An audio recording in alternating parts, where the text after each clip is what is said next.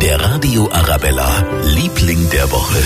Er ist einer der fleißigsten Mitarbeiter am Münchner Flughafen und hat immer den richtigen Riecher. Zollhund Ludwig. Jetzt sind er und sein Frauchen ausgezeichnet worden mit der Ehrenplakette des Deutschen Schäferhundverbandes. Der Ludwig erschnüffelt natürlich auch die Wurstsemmeln im Gepäck, ganz klar. Aber noch viel, viel wichtiger, er erschnüffelt vor allem auch Drogen. Thomas Meister vom Zoll am Münchner Flughafen. Der Ludwig ist ein relativ junger Hund bei uns, ist jetzt seit ungefähr eineinhalb Jahre aktiv am Flughafen in München.